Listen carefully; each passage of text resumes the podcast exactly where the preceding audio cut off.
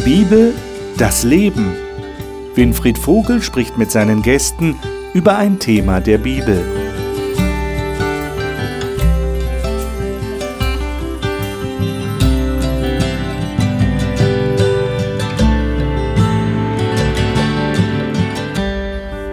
Herzlich willkommen zur Talkrunde über biblische Themen hier im Hope Channel.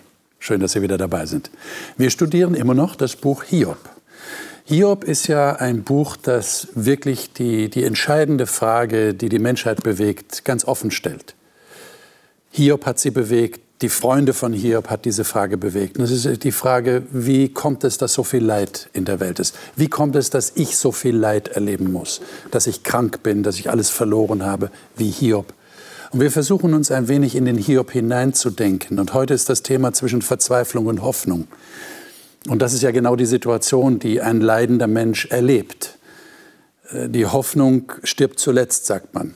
Da ist noch Hoffnung da. Und auch Hiob hat das so erlebt. Er war verzweifelt. Er wusste nicht mehr ein noch aus. Und er hatte den Eindruck, ähm, ich habe vielleicht irgendwas falsch gemacht. Seine Freunde haben das bestätigt. Und er ringt mit Gott und er ringt mit seinem Schicksal.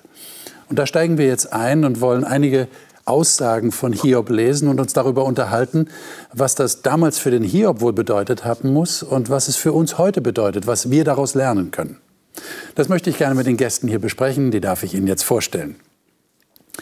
Marion Gaffron denkt als überzeugte Christin darüber nach, wie sie Gott und Menschen noch besser dienen kann und hat deshalb eine Lernakademie für Kinder und Erwachsene gegründet und bereitet sich durch ein besonderes Studium auf Personal und Business Coaching vor. Franziska Knoll studiert Psychologie in Leipzig und engagiert sich in einer Freikirche. Sie sagt, sie sei froh zu wissen, dass sie nicht durch eigenes Bemühen oder Leistung Kind Gottes ist, sondern allein durch Gottes Gnade und Liebe. Johannes Weigmann lebt in Mainz und engagiert sich dort in etlichen ehrenamtlichen Aufgaben wie der Flüchtlingshilfe, der Tafel oder in der Seniorenbetreuung. Er möchte gerne die Liebe Gottes, die er erfährt, an andere Menschen aktiv weitergeben. Dr. Heinz-Ewald Gattmann ist Pastor in Hamburg und war zuvor viele Jahre in leitender Verantwortung seiner Freikirche. Er sagt, er nehme das Angebot Gottes gerne an, dass sein Leben durch Jesus ewig dauern kann. Schön, dass ihr da seid. Ich schlage vor, wir beginnen mit Hiob 13. Hiob 13, und zwar lesen wir mal einen ganzen Abschnitt, 13 bis 24, und versuchen mal nachzuspüren, was der Hiob da eigentlich zum Ausdruck bringt. Wer würde denn gerne mal diesen Abschnitt lesen? Äh, vielleicht lesen wir es mal in einer moderneren, Neues Leben ja, Übersetzung. Franziska, sei so gut. Ab 13, ja? Ab 13 bis 24. Schweigt jetzt, denn ich will reden und dann die Folgen meiner Worte tragen. Wozu sollte ich versuchen, mich selbst zu schützen? Nein, ich will alle Zurückhaltung aufgeben, selbst wenn ich damit mein Leben riskiere. Gott mag mich töten, doch ich kann nicht mehr warten. Meine Wege will ich vor ihm verteidigen. Schon das wäre ein Gewinn, denn als Sünder dürfte ich ja nicht vor Gott hintreten. Hört gut zu, was ich nun sage. Macht eure Ohren weit auf für meine Worte. Ich habe meine Rechtfertigung gut vorbereitet. Meine Unschuld wird klar zutage treten. Wer könnte mir beweisen, dass ich im Unrecht bin? Wenn das möglich wäre, würde ich lieber gleich schweigen oder tot umfallen. O Gott, Zwei Dinge erbitte ich von dir, damit ich dir gegenübertreten kann. Nimm deine Hand von mir und jage mir mit deiner Gegenwart nicht Angst und Schrecken ein. Dann stell mich vor Gericht, und ich will dir Rede und Antwort stehen. Oder lass mich reden und antworte du. Sag mir, wie viel Unrecht und wie viele Verfehlungen ich begangen habe. Lass mich meine Vergehen und Sünden erkennen. Warum wendest du dich von mir ab? Warum siehst du einen Feind in mir? Hm. Was ist das Problem, das der Hiob hier hat, was er zum Ausdruck bringt? Worum geht es ihm? Also er ist ja immer noch tief davon überzeugt, ich bin unschuldig. Ja. Also alles Reden von seinen Freunden hat nicht dazu geführt, dass er jetzt sagt, äh, stimmt, eigentlich habe ich es verheimlicht, da war noch was. Ähm, Aber so ganz sicher ist er sich auch nicht. Ne? Also es kommt dann so ein bisschen, durch, ein bisschen durch, ja, so von wegen, wenn ich es vergessen habe, wenn ich wirklich total gegen die Spur laufe, Gott, dann sag's mir doch, was ich falsch gemacht habe. Aber ich bin mir keiner Schuld bewusst. Ja. Äh, wissentlich habe ich nichts getan. Und so ein bisschen kommt eben auch die Verlassenheit rüber, ja. Also er hält es nicht mehr aus, er will jetzt endlich mit Gott reden und will eine Antwort haben. und hat das Gefühl, er redet eigentlich gegen eine Mauer.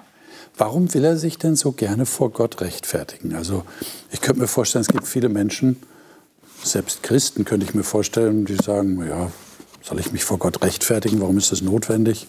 Aber Hiob hat da wirklich ein Anliegen. Warum? Also in meinem, so wie ich es verstehe, verstehe, hat er schon dieses Denken, es muss schon alles in Ordnung sein zwischen mhm. Gott, sonst ist was schräg. Und die Freunde sagen, ja klar, deine Schuld steht zwischen dir. Wo er dann sagt, nee, meine Schuld kann es nicht sein, ich habe keine. Aber was dann? Und hier kommen jetzt dann doch langsam die Zweifel. Ja, ich finde partout nichts, was zwischen mir und Gott steht. Musste er vielleicht doch noch irgendwas da sein. Aber sein Antrieb ist diese starke Sehnsucht, mit Gott im Reinen zu sein. Das ist für ihn unerschütterlich, dass das, also da, das ist eine Sehnsucht, die ich so daraus spüre. Und er sucht und sucht und sucht irgendwas, was es sein könnte. Und da er nichts findet, lässt er sich jetzt auf diese Gedankenspiele ja auch ein. Also dann muss es vielleicht doch irgendwie eine vergessene Schuld irgendwas ist, ist das so ein stereotypes Denken? Wenn es mir schlecht geht, dann ist Gott nicht zufrieden mit mir und dann muss ich irgendwas ändern, damit er wieder mit mir zufrieden ist und damit es wieder besser geht. Ist das so, ist das, so das Denken? Ich denke also durchaus, dass Menschen so denken. Denn auch im Neuen Testament haben wir das ja durchaus, sehen wir das ja durchaus. Wer hat gesündigt? Eltern, Großeltern, äh, hier Hiob genauso. Und heute haben wir doch häufig auch so die Anklagen, wieso muss ich leiden und ich weiß nicht weshalb. Hm. Ich denke, es ist noch ein anderer Aspekt dabei. Ähm, Hiob ist in der Auseinandersetzung mit seinen Freunden und seine Freunde stellen ihn vor Gott. Sie schauen sich das Leid an, das er hat und stellen ihn vor Gott, indem sie sagen, du bist vor Gott schuldig geworden. Und Hiob hört sich das an. Was bleibt ihm denn übrig? Er hat seinen Freunden gesagt, nee, ich finde keine Schuld. Und dann kommt er letztlich dahin und sagt, gut, dann lasse ich mich drauf ein und dann stelle ich mich jetzt auch vor Gott und dann rede ich mit Gott und rechtfertige mich vor ihm mhm. als die Instanz, die letztlich weiß, was richtig ist. Mhm. Das ist der Grund, warum er sich direkt an Gott wendet. Könnte ich mir gut vorstellen, ja. Mhm. Mhm. Ist das denn möglich? Kann ein Mensch sich vor Gott rechtfertigen? Wenn man sich schuldlos fühlt, wahrscheinlich schon, oder? Aber braucht man da nicht jemand anders, der so für einen eintritt und sagt, ja, ja, es ist alles okay. Ich kann für den bürgen, der, der ist okay. Also der hat keine Schuld. Letztlich zeigt uns ja die ganze Geschichte von Hiob, dass es nicht geht. Ähm, das ist letztlich die Quintessenz des Buches. Ich kann mich nicht selber vor Gott rechtfertigen, ähm, aber das Bedürfnis ist in den Menschen da. Aber warum kann ich das denn nicht? Wenn ich mir keiner Schuld bewusst bin, dann darf ich mich doch hinstellen und sagen, nein, ich bin unschuldig. Ich kann mich rechtfertigen. Warum geht das nicht? Es gibt keinen Mensch auf dieser Erde, der unschuldig ist. Das okay. ist Selbstbetrug, wenn ich das glaube. Hm. Und ich glaube, es ist das Denken der Menschen einfach. Leid und diese Dinge muss irgendeine Ursache haben. Wo kommt das her? Und will das begründen. Und wir erleben das ja in unserer heutigen Zeit, in unserer heutigen Welt, wenn wir an Syrien denken, Irak denken, so viel Leid. Das sind viele unschuldige Menschen. Wenn man, wieso ist das so? Ja, ich denke, wir haben Fragen, auf die wir womöglich hier auf dieser Erde keine Antworten bekommen werden. Und letztendlich hat der Hiob ja auch keine Antwort bekommen. Aber das halten wir schlecht aus. Ne? Ja, wir halten keine das schlecht Antworten aus, gar keine Frage. Natürlich, wir suchen wir verzweifelt. Wir wollen gerne immer Antworten haben für alles äh, nach Möglichkeit und ich habe für mich gelernt, ich weiß, dass ich auf die, in diesem Leben nicht alle Fragen, die ich habe, eine Antwort bekommen werde. Und das, denke ich, ist irgendwo wichtig. Natürlich kann man die Menschen verstehen, sagen, oh Mensch, leid, ich will gerne gerade in dieser wichtigen Angelegenheit doch eine Antwort haben und ich bekomme sie leider nicht. Aber du hast dich trotzdem, entschuldige, du hast dich trotzdem entschieden, dich dann nicht infolgedessen von Gott abzuwenden. Das machen ja viele, die sagen, ach so, ich kriege keine Antwort von Gott, naja, dann will ich auch mit diesem Gott nichts zu tun haben. Das ist sicherlich richtig. Ich bin natürlich in der glücklichen Situation, nicht in der Situation eines Hiob zu sein, dass ich froh und dankbar bin jeden Tag, dass ich gesund bin, dass ich mich frei bewegen kann, dass ich in einem Staat lebe, in dem wir zum Glück keinen Krieg haben und ich viel dankbar, sehr dankbar sein kann und diese Fragen, die der Hiob hat, gar nicht stellen muss. Aber das wäre jetzt spekulativ zu fragen, wie, wie wäre das, wenn es dich oder mich oder wen auch immer treffen würde, so wie Hiob? Dann, dann würden wir diese Fragen stellen? Ja. Die kommen. Ja, Auf jeden Fall, die kommen dann automatisch. Mit Sicherheit würden diese Fragen kommen, keine Frage. Ich nehme einfach ein eigenes Beispiel aus Eigenleben, weil du das jetzt eben sagst. Äh, Das ist jetzt über 40 Jahre her, wo ich als junger Student von einem betrunkenen Autofahrer über den Haufen gefahren worden bin und mein Leben an einem seidenen Faden hing und meine Mutter und Ärzte sich Mühe gegeben haben und ich sicherlich natürlich gelitten habe, hatte große Schmerzen, aber letztendlich war ich dankbar, dass Gott mich aus dieser Situation in dem Sinne so befreit hat, wenn ich das so sage. Ich weiß nicht, ob ich damals Vorwürfe, Anklage, wieso ich. Ich habe das Positive gesehen, dankbar zu sein, dass das so gut, sage ich mal, verlaufen ist. Ja. Interessant. Also ich kenne Lebenssituationen auch, wo das, was du so skizzierst, auch in mir vor sich ging. Ja? Warum? Warum ich? Äh, warum jetzt? Warum so? Äh, und so ein Schweigen Gottes auch. Und auch diese Versuchung dann zu sagen, ja, wenn das so passiert ist, dann vielleicht gibt es ihn ja dann doch gar nicht. Inzwischen weiß ich, zumindest vom Kopf, im Moment geht es mir auch sehr gut, ähm, im Moment weiß ich, auch aufgrund dieser Geschichte vom Hiob, ähm, dass die Denke ja total verkürzt ist. Ja, wer bin ich denn, dass ich mit meinem Verstand beurteilen will, ob es Gott gibt oder es ihn nicht gibt oder ob er was tut oder nicht tut oder ob er richtig oder falsch handelt. Was maße ich mir denn da an, das beurteilen zu wollen? Und die Bibel zeigt mir von vorne bis hinten, dass Gott da ist, dass Gott mich lieb hat, dass er das Beste für mich will. Und warum sollte ich so verrückt sein, das anzuzweifeln? Sage ich mal jetzt so aus der Situation, wo es mir so gut geht. Und ich hoffe und bete auch heute schon darum, dass wenn es mir eben nicht mal mehr so gut geht, das wird früher oder später passieren, so ist unser Leben, dass ich das dann genauso wie der Hiob auch sagen kann, ja, ich habe gute Zeiten gehabt und jetzt sind schlechte Zeiten. Der Name des Herrn sei gelobt, weil er ist da und er geht mit mir durch das Leid, auch wenn er schweigt. Also ich finde es sehr interessant, dass du, so hast du gerade gesagt, als Christin durchaus den Gedanken schon mal hattest, Ja. gibt es Gott überhaupt? Ja. Ja. Ich, mir fällt auf, weiß nicht, ob es euch auch auffällt, der Hiob scheint diese Frage nicht gestellt zu haben. Ja. Könnt ihr euch denken, warum nicht? Warum hat der Hiob diese Frage nicht gestellt, die heute so viele Menschen stellen? Selbst Christen sagen, ist es wirklich wahr, da schleißen sich so Zweifel ein. Äh, bete ich irgendwo zu einem Phantom? Ist er wirklich da, wenn er schweigt, wenn er nicht da ist, wenn ich leiden muss? Hiob fragt, fragt, stellt die Frage nicht. Also das ganze Buch Hiob kann man nach meinem Verständnis nur dann richtig einordnen, wenn man davon ausgeht, dass Hiob eine lebendige Beziehung zu Gott hatte. Es gibt ja auch diesen Text zu Anfang in diesem Gespräch zwischen Gott und dem Teufel, wo Gott sagt, hast du denn meinen Knecht Hiob gesehen? Da müssen Dinge im Leben Hiobs passiert sein, bevor all das geschah, die ihn davon überzeugt haben, ja, es gibt diesen Gott. Die Art und Weise, wie er dann in diesem ganzen Buch mit Gott umgeht, du hast vorhin die Frage nach der Rechtfertigung gestellt, zeigt mir eigentlich, dass hier eine persönliche Beziehung da sein muss. Da müssen auch außerhalb dessen, was hier geschrieben und geschildert steht, Dinge passiert sein, wo Hiob Vertrauen zu Gott gefunden hat.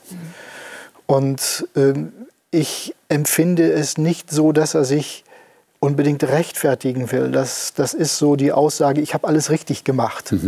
Vor Gericht rechtfer rechtfertige ich mich oder äh, wenn ich verhört werde oder sonst etwas. Ich glaube, er will sich erklären. Und das halte ich für ein ganz natürliches menschliches Bedürfnis. Äh, schau mich doch an. Ja, ich habe das doch so und so gemeint. Ich, äh, ich hatte eigentlich gute Motive. Die Sache ist zwar schief gegangen, aber verstehst du mich? Das, glaube ich, ist eher so das, was Hiob hier bewegt, als dass er hingeht und sagt, gut, ich lasse mich jetzt mal auf einen knallharten Rechtsstreit ein mit Gott. Das spräche aus meinem Verständnis nicht für eine positive Beziehung.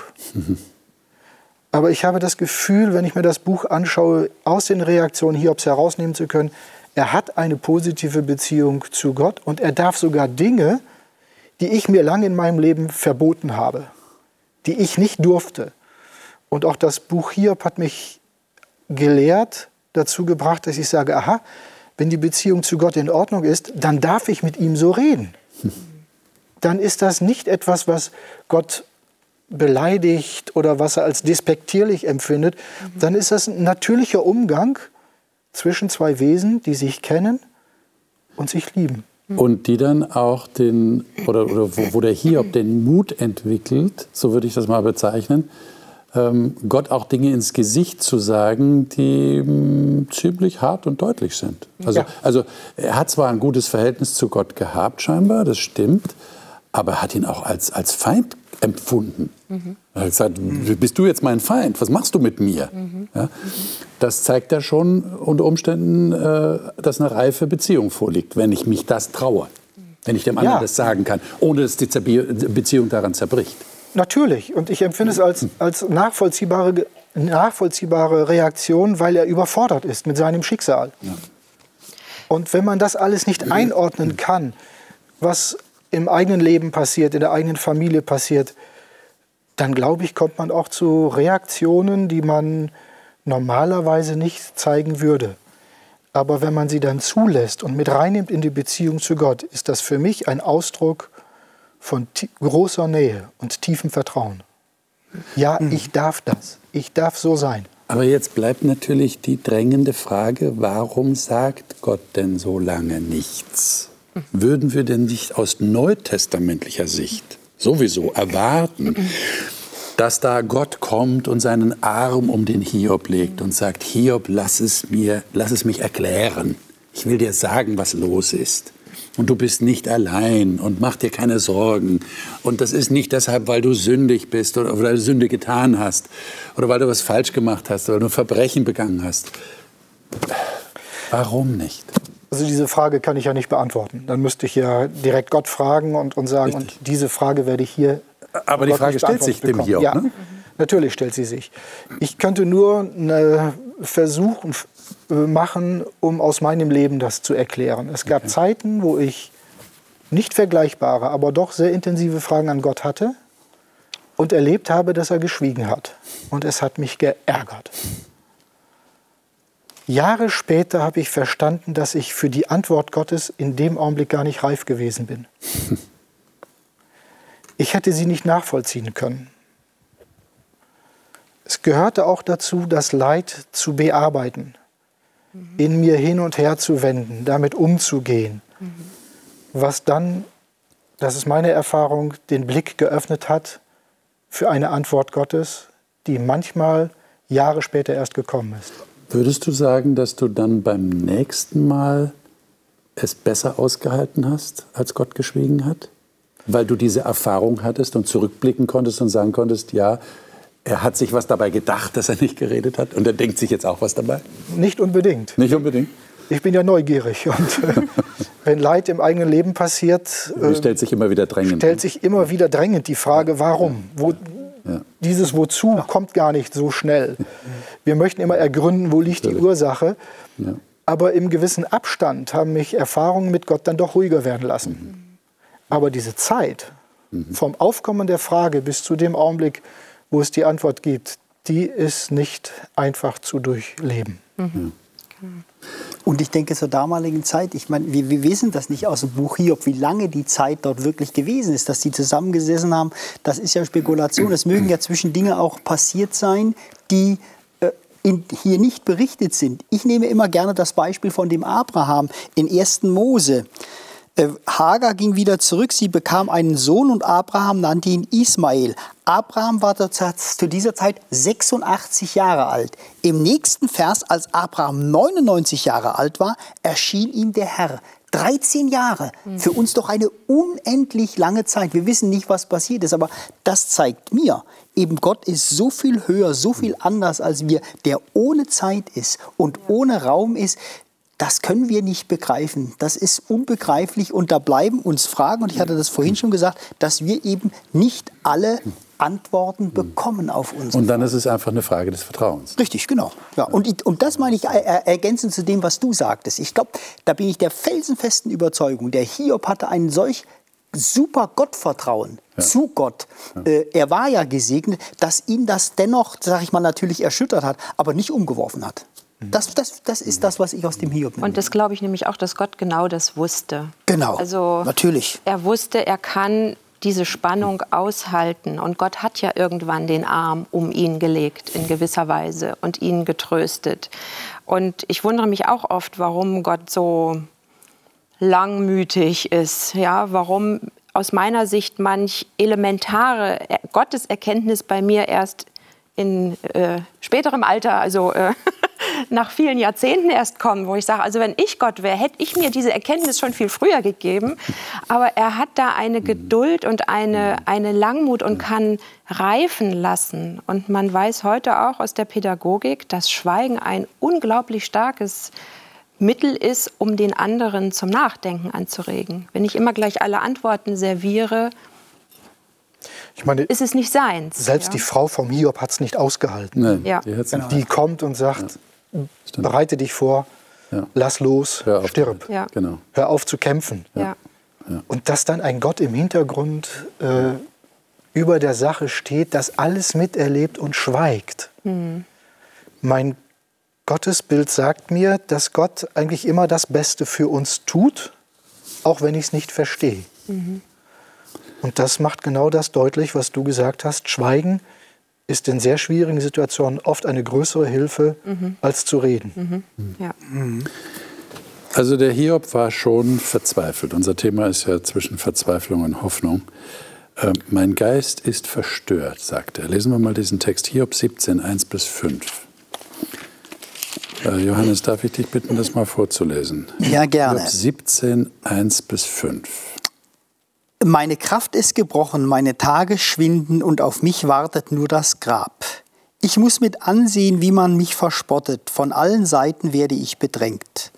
O Gott, bürge du selbst für mich, ich habe sonst keinen, der für mich eintritt. Meinen Freunden hast du jede Einsicht verschlossen, darum wirst du sie nicht triumphieren lassen. Sie gleichen jenem Mann im Sprichwort, der sein Vermögen an viele Freunde verteilt und seinen eigenen Kindern hungern lässt. Also ich versuche das mal ganz bewusst nachzuempfinden. Einsamkeit im Leid ist eine schwierige, eine schwierige Sache, ja. oder? Ja. ja. Also wenn ich niemanden mehr habe, ich meine, ich, ich versuche mir das vorzustellen, da ist ein Unglück passiert. Was mache ich denn als erstes? Ja, wir leben heute im Handy-Zeitalter. Ich habe wahrscheinlich die Kontaktmöglichkeit in meiner Tasche. Ich rufe doch jemanden an, oder? Mhm. Wenn ich in Not bin oder wenn mir was widerfahren ist. Wenn ich einen Unfall habe, dann rufe ich doch, wenn ich noch in der Lage bin, rufe ich doch jemand an. Ja. Aber jetzt sagt der Hiob, ich habe keinen, ich habe nur dich, Gott. Mhm. Da ist bei mir die Frage aufgetaucht in meinem Kopf, ist Gott die erste oder die letzte Rettung? Versteht ihr meine Frage? Ja, wir behandeln ihn oft so, als wäre er die letzte Rettung, ne? der letzte Ausweg. Wenn ich alles ausgeschöpft habe an meinen Ressourcen, meinen Lösungsstrategien, und auch noch meine kompletten anderen Beziehungen ausgeschöpft habe, dann gehe ich zu Gott. Mhm. Aber letztendlich, also ich finde diesen Vergleich so schön, Gott soll nicht das Ersatzrad sein, sondern das Lenkrad im Auto, ja. ähm, und das ist, glaube ich, so der Versuch, die Beziehung so zu leben. Gott ist die erste Anlaufstelle, nicht die letzte. Dann kann man sich viel Stress ersparen. Ich meine, das, das, äh, das Amüsante finde ich ja, dass wenn wir zu einem Menschen sagen, du bist jetzt meine letzte Rettung, dann ist es fast eine Ehre für den. Versteht ihr, was ich meine? Mhm. Dass ich sage, du bist meine letzte Rettung. Das wertet ja den anderen total auf. Ich bin deine letzte Rettung. Wie kann ich dir helfen? Aber bei Gott ist es ein bisschen anders. Wenn ich ihn so als letzten Notnagel nehme. Aber ich glaube, er kann auch das aushalten. Das kann er auch aushalten. Und er ist da. Und ich glaube jetzt nicht, dass er beim Hiob der letzte, die letzte Rettung war. Das sehen wir an seinem, ja. seiner Geschichte ja, und an seiner Beziehung zu Gott. Aber ich glaube, Gott ist auch da, wenn ich ihn als letzte Rettung anrufe. Und das finde ich tröstend. Gott ist nicht beleidigt. Nein. Gott sagt Gott, nicht, jetzt erst kommst genau. du. Genau, nein, Gott. Du bist nicht schon früher gekommen. Also er ja. versteht, wenn wir das Handy in die Hand nehmen. Ja, definitiv. Okay. Ja. Und ich glaube auch, dass es gut ist, ähm, dass wir Freunde haben oder Familie haben. Also das habe ich als so tröstend erlebt in der schwierigen Phase, dass da Menschen waren, eben gerade auch in diesem Schweigen Gottes, die da waren und die mich haben fühlen lassen, ich bin nicht allein, an, an Gottes statt. Also so habe ich das wahrgenommen. Ja, das Hat das dann dein Vertrauen zu Gott gestärkt? Im Nachhinein ja. Im Nachhinein, ja. Ja. Aber dieser Begriff Notnagel, den du gebraucht hast, äh, viele Menschen gehen so mit Gott um. Wenn nichts mehr hilft, dann habe ich ja noch Gott in der Hinterhand. Und dann kann ich mich ja auch noch an ihn wenden. Äh, vorher versuche ich alles. Äh, Strippen Ist ja auch ganz normal. Ist ganz normal. Ich gehe doch zum Arzt, wenn ich eine Diagnose Natürlich. bekomme, die Ist- ist ja klar. Dann gehen zu, zu so und so vielen Ärzten. Natürlich. Und äh, ich gehe auch zum Zahnarzt und bete nicht, dass Gott Karius da rausnimmt, sondern dass man das rausbohren. Aber bei Hiob empfinde ich die Situation ein bisschen anders. Das Leid, was er hat, ist lebensbedrohlich. Der hängt am seidenen Faden. Seine Frau sagt ihm, stirb. Seine Freunde verstehen ihn nicht. Sie konfrontieren ihn mit theologischen Schlagworten, mit dem ganz normalen Verständnis, wie viele Menschen es haben. Das wirkt doch auf diesen Mann. Er sagt, ich kann das nicht nachvollziehen. Immer wieder ist diese Aussage da. Und ich glaube, das Letzte, was er noch hat, ist zurückgeworfen zu werden auf Gott. Er sagt, wenn ich es hier nicht hinkriege und hier nicht einordnen kann, Gott, dann sei du mein Bürger. Ich finde es ja interessant. Die anderen sagen, Gott klagt dich an. Ja. Ein Bürger klagt ja nicht an. Hiob hat ein anderes Verständnis von Gott und sagt, sei du mein Bürger. Tritt du jetzt mal für mich ein und kläre doch mal diese Sache für mich. Ich meine, das setzt doch voraus, dass der Hiob sicher ist, dass da jemand als Bürger für ihn eintreten kann. Ich meine, wenn ich jemanden bitte, für mich Bürger zu sein, dann muss ich ja bei dieser Person so viel Vertrauen genießen, dass der sich traut, für mich Bürger zu sein. Versteht ihr? Ja. Wenn jemand im, im juristischen Sinne für jemand Bürger ist und sagt, ich bin deine Sicherheit in der Hinterhand, ich meine, es geht auch vieles schief, ja? das muss man auch sagen. Äh, Und die Bürger müssen dann eintreten für irgendjemand, der mit dem Geld nicht umgehen kann oder was auch immer. Aber das erfordert ja schon Vertrauen. Darum ist es eine ganz andere Qualität, in der Hiob sich Ja. hier auf Gott wirft. Ja. Das ist jetzt nicht ein Notnagel Ja. oder der letzte Arzt, zu dem ich gehe, der mir irgendwie helfen kann, sondern wie du ausgeführt hast, da ist eine Beziehung da und eine, die tragfähig ist und eine, ja, die was aushält. Jetzt kenne ich aber auch Leute, die sagen, habe ich selber kennengelernt, ähm, ich gehe nicht zum Arzt. Ich bete. Was sagt ihr dazu? Also Gott ist für mich die erste und die einzige Rettung. Nur Gott kann helfen. Ich äh, mache auch die Behandlung nicht. Ist sicher nicht hä- häufig, aber es kommt auch mal vor. Also wenn diese Person auch betet, wenn sie Zahnschmerzen hat und die Wurzelbehandlung nicht vom Zahnarzt vornehmen lässt oder das Loch nicht ausbohren lässt und eine Füllung reinmachen lässt, dann würde ich sagen, ist die authentisch. Dann ist das kongruent. Ich empfinde es nur äh, nicht als, als durchgängiges Argument, denn zum Zahnarzt gehen auch diese Menschen. Da kommen sie nicht auf die Idee zu beten. Wenn es dann um große Sachen geht, ich denke an eine Person, von der ich weiß, dass sie in einer schweren Erkrankung, Krebserkrankung, jegliche medizinische Hilfe abgelehnt hat, weil sie sagt, der Herr ist mein Arzt.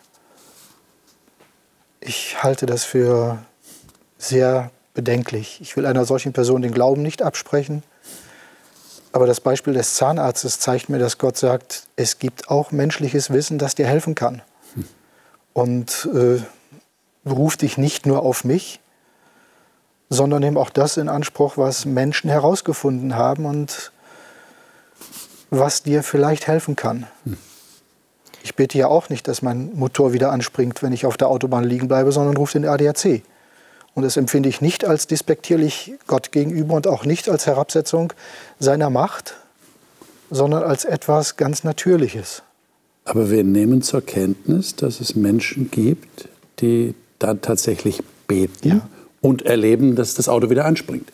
Ja, Ja, und von daher Kommt möcht- auch vor. Ja, Kommt möchte vor. ich mich auch sehr bewahren davor, Urteile zu fällen. Ja. Das kann nur ich in meiner Gottesbeziehung für mich ja. entscheiden, mhm. wie ich das wann mache. Und darum ist mein Votum immer nur jedem Menschen gegenüber, bau deine Beziehung zu Gott und lebe dein Leben mit ihm. Und dann kann es ganz unterschiedliche Fragen und ganz unterschiedliche Antworten darauf geben, die vielleicht nicht meine sind. Ähm, aber ähm, ja, das ist letztlich der Weg. Und wir sind sehr schnell immer so als Dritte daneben zu stehen und das Urteil zu fällen. Und das möchte ich äh, mhm. mich. Wir wollen ja auch nicht, dass jemand das bei uns macht. Ganz, ganz genau. Und Gott kann Wunder tun, ganz ohne Frage. Ja, und ähm, ja, es ist schwer, das für andere zu machen. Ich für meinen Teil auf deine Frage zu antworten, ich sage ganz beherzt sowohl als auch, mhm. weil ich glaube, dass Gott Ärzte auch benutzt und auch Ärzte sind keine Allheil, äh, Allheilwunder, keine Götter in Weiß, sondern auch sie brauchen Gottes Weisheit und Hilfe und darum beten, zu einem Arzt zu gehen, das wäre jetzt so mein Weg. Mhm. Es kommt auf die individuelle Beziehung an, die jemand zu Gott hat. Ne? Auf jeden Fall. Wobei ich es aber auch sehr verständlich finde. Also ich habe keine Ahnung von der Geschichte, ich kenne aber auch solche Beispiele, wo Leute eben sagen, nee, kein Arzt. Ähm, wo, finde ich, ganz offensichtlich ist, dass die Menschen kein Vertrauen haben zu dieser Berufsgruppe ja. oder vielleicht schlechte Erfahrungen gemacht haben und denen das vielleicht auch wenn das dann wirklich so ist, dass man eben zum Zahnarzt geht, das ist ja irgendwo, das traue ich dem zu, ja. Aber wenn das dann so eine große Krankheit ist, vielleicht, die mir solche Angst macht, das, das traue ich keinem anderen Menschen zu, das traue ich nur Gott zu. Hm. Und den Gedanken finde ich irgendwo nachvollziehbar, auch wenn ich jetzt ähm, das vielleicht nicht so unbedingt übernehmen hm. würde. Da müssen wir einfach äh, uns gegenseitig auch die Freiheit lassen. Ja. Hm. Und auch Gott. Und auch Gott die Freiheit. Ja. Auch Gott die Freiheit lassen, genau. wie er darauf antwortet. Er darauf Ich habe erlebt, wie Gott Menschen nach Gebet von einer tödlichen Krankheit geheilt hat. Und ich habe erlebt, wie Gott Menschen in einer tödlichen Krankheit hm. bei genauso intensivem Gebet hat sterben lassen. Mhm. Beides. Ja. Und das zeigt mir, dass er ein Gott ist, der ganz individuell mit Menschen umgeht. Mhm. Und deshalb gibt es auch keine Patentantworten. Nein. Genau. Ja, gibt es nicht. Das ist der Punkt. Äh, Hiob 31, 35 bis 37, ein ganz kurzer Abschnitt, ein paar Verse. Ähm, da geht es dem Hiob nochmal um, ja, man könnte fast sagen, juristische Überlegungen. Äh, Marion, sei doch so gut, lies mal diese drei Verse, 35 bis 37. Ach, wenn Gott mich nur anhörte. Hier ist die Unterschrift unter meine Verteidigung. Ich erwarte, dass der Allmächtige mir darauf antwortet. Mein Gegner soll seine Anklagen hm. schriftlich niederlegen. Ja, ich würde diese Schriftstücke auf der Schulter tragen und es mir wie eine Krone aufsetzen. Über jeden Schritt würde ich Gott Rechenschaft geben, wie ein Fürst ihm gegenübertreten. Hm. Also hier lese ich in meiner äh, Übersetzung der Elberfelder von Klageschrift, von Rechtsgegner. Also äh, Hiob scheint hier so auf auf einen, eine, eine juristische Überlegung zu kommen. Warum macht er das? Ist das wirklich so? Ist Gott sein Rechtsgegner? Es hat so ein bisschen mit dieser Rechtfertigung zu tun. Ich will mich rechtfertigen, ich will beweisen, dass ich unschuldig bin. Und er hat so den Eindruck, er ist auf sich selbst geworfen in all seiner Verzweiflung. Ich möchte mich irgendwo freisprechen oder ich möchte freigesprochen werden. Das wäre ja noch besser, wenn ein Gericht sprich Gott mich freispricht davon. Ähm, aber das scheint so seine Sehnsucht zu sein, oder? Das gibt ihm Sicherheit. Das also, würde, ihm Sicherheit, würde ihm Sicherheit ja. geben, wenn dem so wäre, weil das ist so schön ähm, digital. Ja, mhm. falsch, richtig. Also erkenne ich mich auch drin wieder. Ich glaube, mhm. wir Menschen ticken auch sehr so, ja, so schwarz auf weiß, ja. dann stimmt's. Aber die Wirklichkeit ist nicht digital, sondern analog. Luther erwähnt so den Eindruck, wenn man sich den Luthertext anschaut, dass er sagt, wenn doch da jemand wäre, wenn ich so eine Anklageschrift hätte. Die gibt es nicht, aber ich würde mich dem stellen. Ja. Und interessant finde ich den Vers 40, den wir jetzt hier nicht dabei haben. Ja. Die Worte Hiobs haben ein Ende. Das ist so sein letztes Statement, ja. nachdem er alles hin und her bewegt hat und angeguckt hat, sich den Fragen der Freunde gestellt hat, gesagt hat, ich bin unschuldig, Gott für sich als Bürger angerufen hat, kommt er so zum Schluss und sagt, also wenn es jetzt wirklich noch was gäbe, dann legt es mir doch mal auf den Tisch, und zwar authentisch. Ja. Und ich würde mich dem stellen. Offensichtlich gibt es nichts. Und ich denke, denke auch mit dem Hinter Hintergedanken, Gericht so als letzte, letzte äh, Ultima Ratio, jetzt daran zu gehen, das Gericht, das muss doch jetzt endlich Recht sprechen. Ja. Ich habe hier meine Verteidigung und dann kommt doch raus, dass ich auf der richtigen Seite stehe. Ich habe Recht. Ja. Das ist so das, das Letzte und dann sagt er so, jetzt ist Feierabend. Bekommt er denn Recht? Weder noch. Weder noch. Weder noch. Es geht ja dann erstmal noch mal weiter mit anderen reden. Irgendwann kommt genau. dann die Antwort, aber selbst da sagt ja Gott dann nicht, du hast äh, irgendwie alles falsch gemacht, aber er gibt ihm auch nicht recht. Ja, alles richtig gemacht, sagt er auch nicht. Also, ja, es kommt ja noch ein, ja. ein ominöser vierter Freund. Ja. Den werden wir dann in der nächsten Sendung näher betrachten, was der so alles von sich gegeben hat. In den nächsten Kapiteln, ist richtig. Weder noch. Also äh, sein, sein Wunsch wird nicht wirklich erfüllt. Jetzt gibt es ja im Neuen Testament den äh, berühmten Textabschnitt in Römer 8 und den möchte ich gerne mit euch lesen. Das ist wie so ein, ein Spiegel, in dem wir jetzt schauen, ein Spiegel äh, von Hiob aus gesehen, jetzt ins Neue Testament hinein, in das Verständnis, das uns natürlich sehr vertraut ist. Ähm, Heinz-Eber, darf ich dich bitten, das mal zu lesen in der Luther-Übersetzung, die du hast? Erstmal den Vers 1 und dann 31 bis 39. So gibt es nun keine Verdammnis für die, die in Christus sind. Was wollen wir nun hierzu sagen? Ist Gott für uns? Wer kann wider uns sein? Der auch seinen eigenen Sohn nicht verschont hat, sondern hat ihn für uns alle dahingegeben. Wie sollte er uns mit ihm nicht alles schenken? Wer will die Auserwählten Gottes beschuldigen? Gott ist hier, der gerecht macht. Wer will verdammen? Christus ist hier, der gestorben ist, ja, viel mehr, der auch auferweckt ist, der zur Rechten Gottes ist und uns vertritt. Wer will uns scheiden von der Liebe Christi? Trübsal oder Angst oder Verfolgung oder Hunger oder Blöße oder Gefahr oder Schwert? Wie geschrieben steht, um deinetwillen werden wir getötet den ganzen Tag, wir sind geachtet wie Schlachtschafe. Aber den den allen überwinden wir weit durch den, der uns geliebt hat.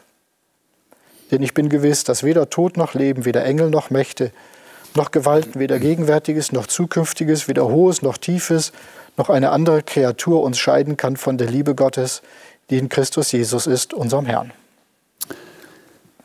Meint ihr, dass Hiob das, was jetzt in den Versen 38, 39 steht, es kann mich nichts von der Liebe Gottes trennen, dass ihm das bewusst war, auch wenn wir keinen Anhaltspunkt dafür haben, dass er irgendwas von Jesus gewusst hat. Das ist, das ist klar. Aber meint ihr, dass, dass er diese Gewissheit hatte, äh, es kann mich doch nichts von Gott trennen, oder war er da unsicher? Also wenn so redet wie er, dem müsste ich das unterstellen. Mhm. Mhm. Auf jeden Fall. Der sagt, ich darf in dieser Beziehung so sein, wie ich fühle, wie ich denke, wie ich empfinde. Ich darf ehrlich sein. Ich muss mich nicht zusammennehmen. Ich muss nicht irgendwelche äh, heiligen Formen einhalten. Wer so redet und so denkt, der muss diesen Text eigentlich verinnerlicht haben, auch wenn er nicht kennt. Mich beeindruckt auch beim Hiob, dass der so selbstverständlich, auch deine Frage erst, so von der Gegenwart Gottes ausgeht, auch von einer gewissen Güte, also so einer Güte, dass er immer wieder sich doch in seine Gegenwart traut und dass da überhaupt nie die Zweifel kommen, ob es ihn gibt oder ob es ihn nicht gibt oder ob er zu ihm sprechen darf oder nicht sprechen darf. Das, das, das kommt bei ihm gar nicht vor und das beeindruckt mich und finde ich auch sehr vorbildhaft. Und vielleicht kommt bei uns heute oft so die Zweifel, weil also ist jetzt mal so, eine, so, ein, so, ein, historischer Ansatz für mich. Damals haben die Menschen einfach in diesem Gottesbewusstsein gelebt und die ganzen Philosophien der Neuzeit, äh, Gott ist tot und was so alles, womit wir uns so auseinandersetzen müssen, haben vielleicht so Samen gestreut. Weiß ich nicht, ist jetzt so meine, meine Erklärung, weshalb bei mir das eben nicht ganz so ist und immer wieder so kommt, ja, läufst vielleicht doch im Hirngespinst hinterher und ähm, gibt es Gott wirklich? Und da ist Hiob für mich ein ganz großes Vorbild, diese Selbstverständlichkeit, mit der er mit Gott mhm. lebt und redet mhm. und selbst in diesen schwarzen Löchern. Empfindet ihr diesen Text hier, den wir gerade gelesen haben bei Paulus, als eine echte Hilfe für jemand, der, der ganz tief drin steckt im Loch? Also ich könnte mir vorstellen, dass auch jemand sagt, wenn, wenn kommt ein Pastor und ich stelle mir jetzt die Situation vor, ist jemand wirklich, der leidet furchtbar, hat vielleicht den Tod vor Augen oder den Tod eines, eines geliebten Menschen. Und dann liest du vor als guter Pastor, nicht? Äh, lass mich vorlesen, Römer 8 zur Ermutigung. Wer wird uns scheiden von der Liebe Christi? Bedrängnis oder Angst oder Verfolgung oder Hungersnot oder Blöße, Gefahr oder Schwert? Und derjenige sagt, also ich, ich weiß nicht, wo die Liebe Gottes ist. Ich sehe das nicht, empfinde das nicht. Also ich kann es verstehen. Es wird mir wahrscheinlich ähnlich gehen. Würde ich sagen, ja und toll. Fühle mich Hört sich noch, gut an, nicht? Ja, ja schön wär's. Ähm, auch wenn das natürlich ein gewaltiger Text ist und der einen vielleicht in nicht ganz so schlimmen Lagen auch äh, einem hilft. Ähm, was ich festgestellt habe, was wirklich das Einzige ist, was wirklich tröstet in richtig schweren Zeiten, ist, wenn jemand für, ein, für mich betet oder wenn man zusammen betet. Mhm. Wenn jemand wirklich sagt, okay, ich gehe mit dir vor Gott, ja, ich komme mit dir mit, ich bringe mhm. dich dahin, mhm. auch wenn, wenn du es selbst vielleicht gar nicht mehr schaffst, selber zu beten, ich bete für dich. Ja. Und dann tun wir das gemeinsam. Und das ist ja auch das, was hier vorher steht, ja. Jesus tritt für uns ein. Jesus ist unser Bürger, wo wir vorhin drüber eben gesprochen haben, äh, dass er die ganze Zeit beim Vater ist und gut über mich redet.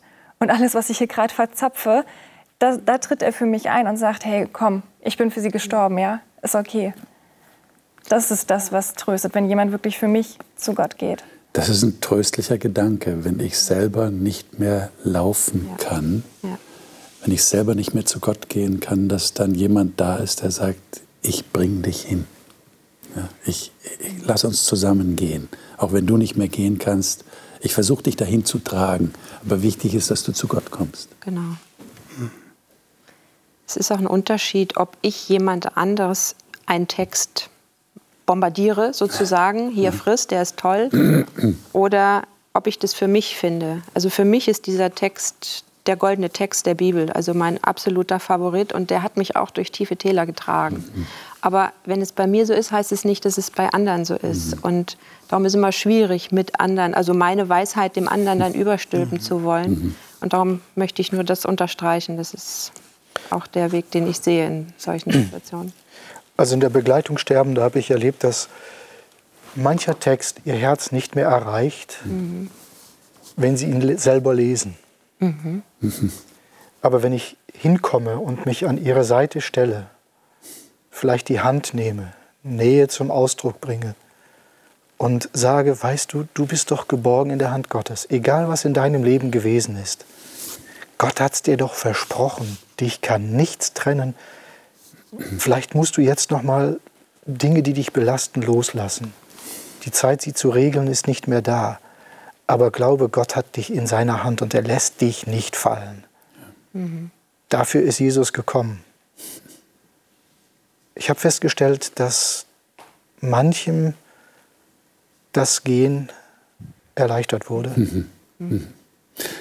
Liebe Zuschauer, wie geht es Ihnen? Äh, sind Sie vielleicht auch in einer solchen Situation, dass Sie nicht mehr selber gehen können? Dass Sie vielleicht sich nach jemandem sehnen, der Sie an die Hand nimmt und Ihnen das versichert, was offensichtlich Hiob tief drinnen in seinem Herzen hatte? Äh, ich, ich kann mit Gott ringen, Gott ist trotz allem da, er wird mich nicht verlassen. Und dann diese Aussage des Paulus, es gibt überhaupt gar nichts, was uns von Gott letztendlich trennen kann. Wir wünschen Ihnen diese Hoffnung, die da zum Ausdruck kommt. Das Thema war ja zwischen Verzweiflung und Hoffnung. Das ist die Hoffnung, die die Bibel gibt. Ich habe schon erwähnt vorhin, dass wir das nächste Mal, in der nächsten Woche, über die Reden dieses vierten Freundes. Da, da, taucht tatsächlich noch ein Freund auf, der sagt, ich bin ja jünger als all die anderen, deshalb habe ich jetzt die ganze Zeit geschwiegen, aber jetzt kann ich nicht mehr. Und der so richtig, dem so richtig rausplatzt aus dem Herzen. Und äh, da sind einige Kapitel diesen Reden gewidmet. Und das ist so unter dem Thema ein Versuch, Gott zu verstehen. Auch dieser Freund vom Hiob versucht, Gott zu verstehen. Und wir wollen mal schauen, ob ihm das gelungen ist. Seien Sie auf jeden Fall das nächste Mal dabei. Wir freuen uns, wenn Sie wieder einschalten. Wir werden wieder hier sein. Alles Gute Ihnen.